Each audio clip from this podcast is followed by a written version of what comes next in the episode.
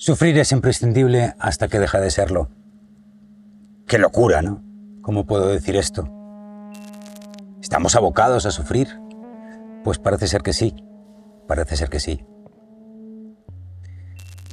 Me acuerdo que una vez le preguntaron a Cartole, oh maestro, yo he hecho, he leído todos tus libros, he hecho tantas prácticas, he, he intentado llegar al fin del sufrimiento, pero sigo aquí, ¿no? Sigo sufriendo.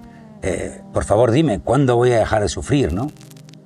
Y entonces ese Cartole, que ya sabes que es un tío como muy bajito, así con pinta de duende y con un sentido del humor maravilloso, le dijo, dejarás de sufrir cuando estés harto de sufrir. Y así es, así es. Todo el mundo intenta evitar el sufrimiento. Todo el mundo no le gusta mirar la sombra. Sin embargo, el trabajo de sombra es fundamental para el despertar, es fundamental para el camino personal y es fundamental, sobre todo, para soltar lo que te sobra, que ya sabes que es una de nuestras frases preferidas. ¿Y por qué es necesario sufrir? Pues en primer lugar para quitarnos todo lo que nos han enseñado que está mal, ¿no? todas esas programaciones que de alguna forma la sociedad nos ha dicho y obligado a que aprendamos de hacer esto, sea así, eh, tienes que pensar así, eh, no hagas esto, en fin. Ahí hay una serie de corpus de programas nefastos para nuestro despertar y nuestro equilibrio personal y nuestro camino personal que lo que intenta básicamente es llevarnos al redil, ¿no? que seamos una oveja más de ese gran conjunto de almas que están yendo ese inconsciente colectivo en una sola dirección, como si estuvieran todos un poco hipnotizados. ¿no? Ese es el objetivo del sistema para, teóricamente, que el sistema no se venga abajo y entonces dice, no, no, tú tienes que apoyar, o sea, poner al global por encima del individuo. Pero ¿qué pasa? Claro, pasan dos cosas, básicamente. Primero, que las leyes que nos han enseñado no siempre funcionan, y segundo, que las leyes o los programas que nos han enseñado no siempre son adecuados para ti. Entonces, en esa diferencia entre lo que tú deberías estar haciendo o deberías estar aprendiendo o diciendo o ponle tú el verbo, verbo, que quieras, alineado con tu camino personal y el que te están diciendo que hagas, viste así, ten este trabajo, etcétera, etcétera, etcétera, etcétera, pues hay, una, hay un diferencial, ¿no? Ese diferencial es el que nos hace sufrir. ¿Qué es el fin del sufrimiento, por lo tanto? ¿Cuándo es que dejamos de sufrir? Pues cuando empezamos a soltar todos esos juicios que tenemos y prejuicios, tanto para bien como para mal, de lo que debe ser, y empiezas a girar todo eso hacia adentro, ¿no? Y empiezas a trabajar tu equilibrio interior, tu centro tu propia voz que decíamos en el programa anterior, ¿no? Buscar tu propia voz. Cuando uno encuentra su propio equilibrio y entiende lo que realmente le conviene y lo que no le conviene y acepta el precio, precio entre comillas, porque cuando uno entiende qué es lo que le conviene ya no hay precio que valga, ¿no? Ese precio lo pagas encantado de la vida.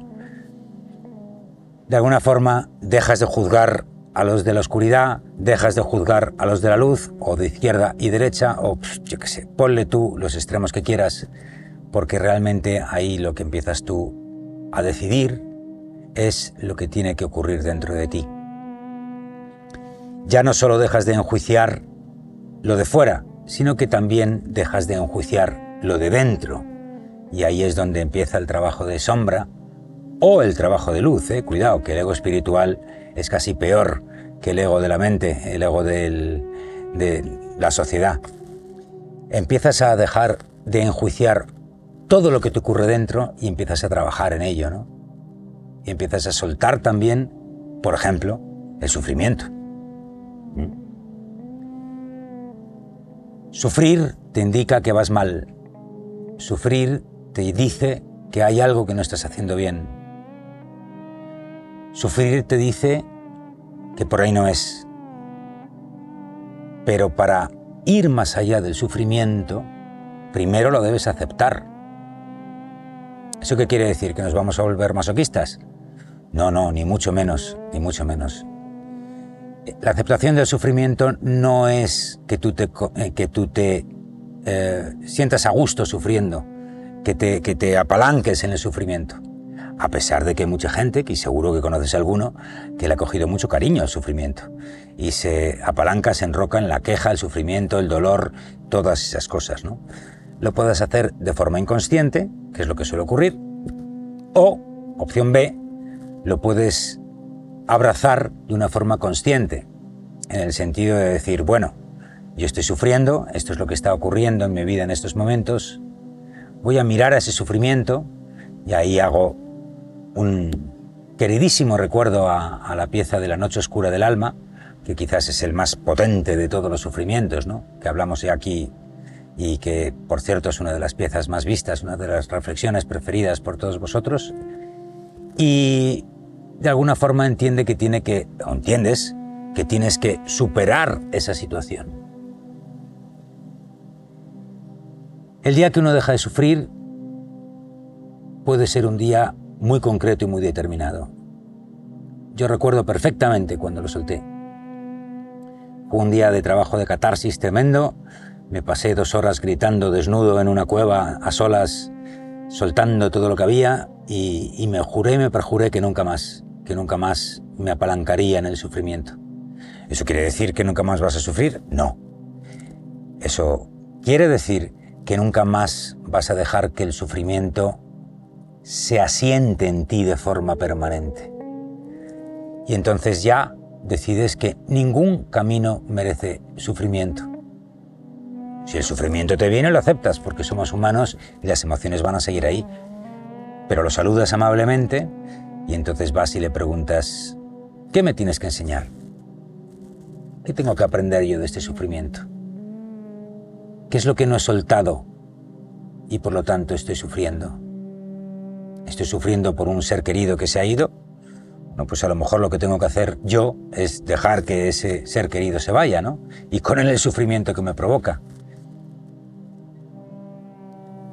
El trabajo del sufrimiento es importantísimo muchísimo más que el de la alegría. Porque de alguna forma la alegría, uno acepta que le viene la alegría y ella sola se va, ¿no? Pasas un día fantástico y cuando acaba ese día dices, ¡guau, qué bien lo he pasado, ¿no? Qué, qué alegre he estado en este concierto, con mi familia en el campo, donde sea.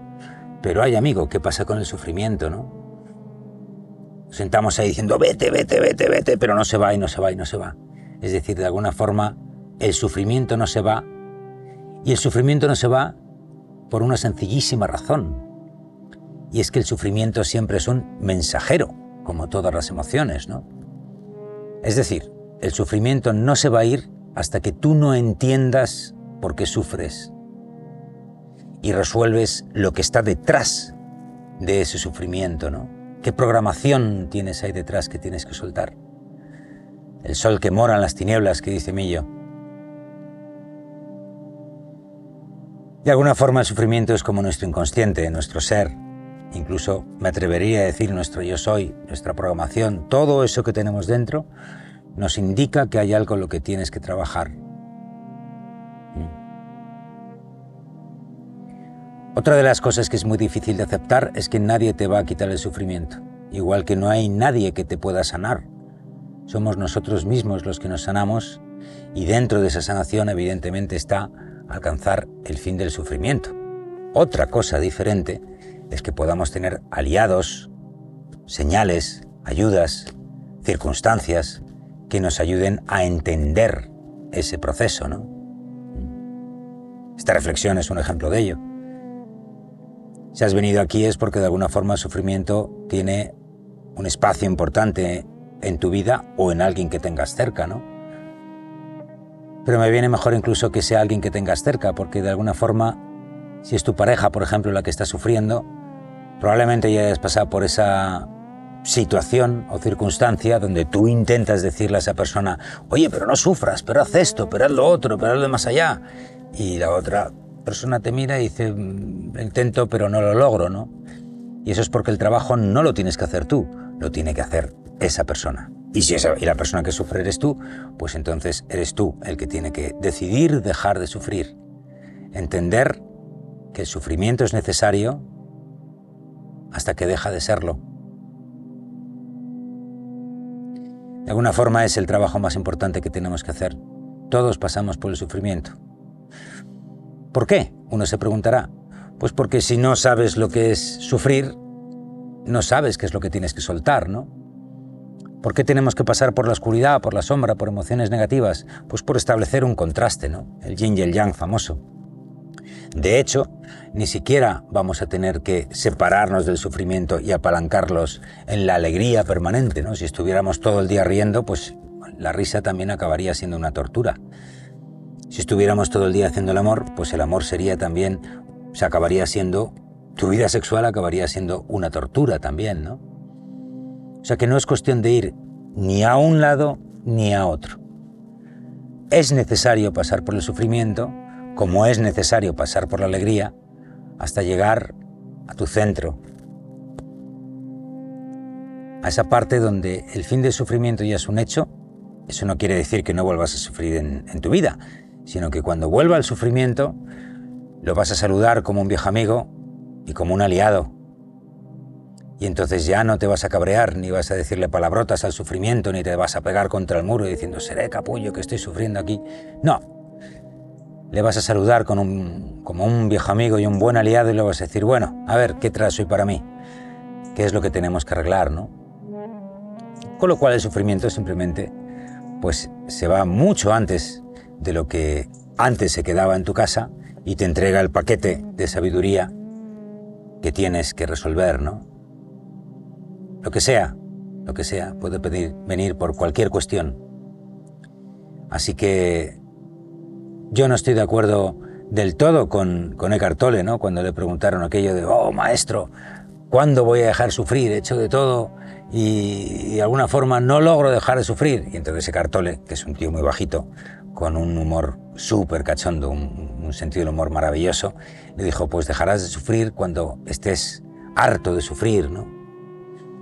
Estoy de acuerdo en parte, efectivamente. Uno, la decisión de dejar de sufrir es una decisión consciente, pero creo que hay que darle un pasito más a esa situación concreta que te ha traído el sufrimiento y resolver lo que hay detrás. Otra cosa diferente es que seas un adicto al sufrimiento. Entonces por cualquier cosa sufras, ¿no? Entonces sí, entonces ahí efectivamente estoy alineado con el maestro y de alguna forma el sufrimiento se convirtió en una droga en tu vida. Así que lo que hay que decidir es dejar esa droga, igual que otras tantas, y decir, bueno, el sufrimiento ya no va a ser mi droga permanente, no me voy, a desuscribir, voy a cancelar mi suscripción al sufrimiento permanente y lo voy a aceptar puntualmente cuando me tenga que decir cosas de mil amores. Mm. Y con eso cerramos el círculo del título de la reflexión de hoy, ¿no? El sufrimiento es necesario y obligatorio y fundamental hasta que deja de serlo. Gracias una vez más por venir. Te deseo suerte con ese sufrimiento que tienes que resolver o que tiene que resolver esa persona que tienes cerca, ¿no? Entonces, la mejor ayuda que le puedes dar es un hombro, un oído y pocos consejos, la verdad. Todos sabemos realmente cómo tenemos que dejar el sufrimiento a un lado y todos sabemos realmente cuáles son las ayudas que tenemos que coger utilizar para dejar de sufrir. Gracias por venir. Yo soy Joel Masiebra y esto es Mundo Interior.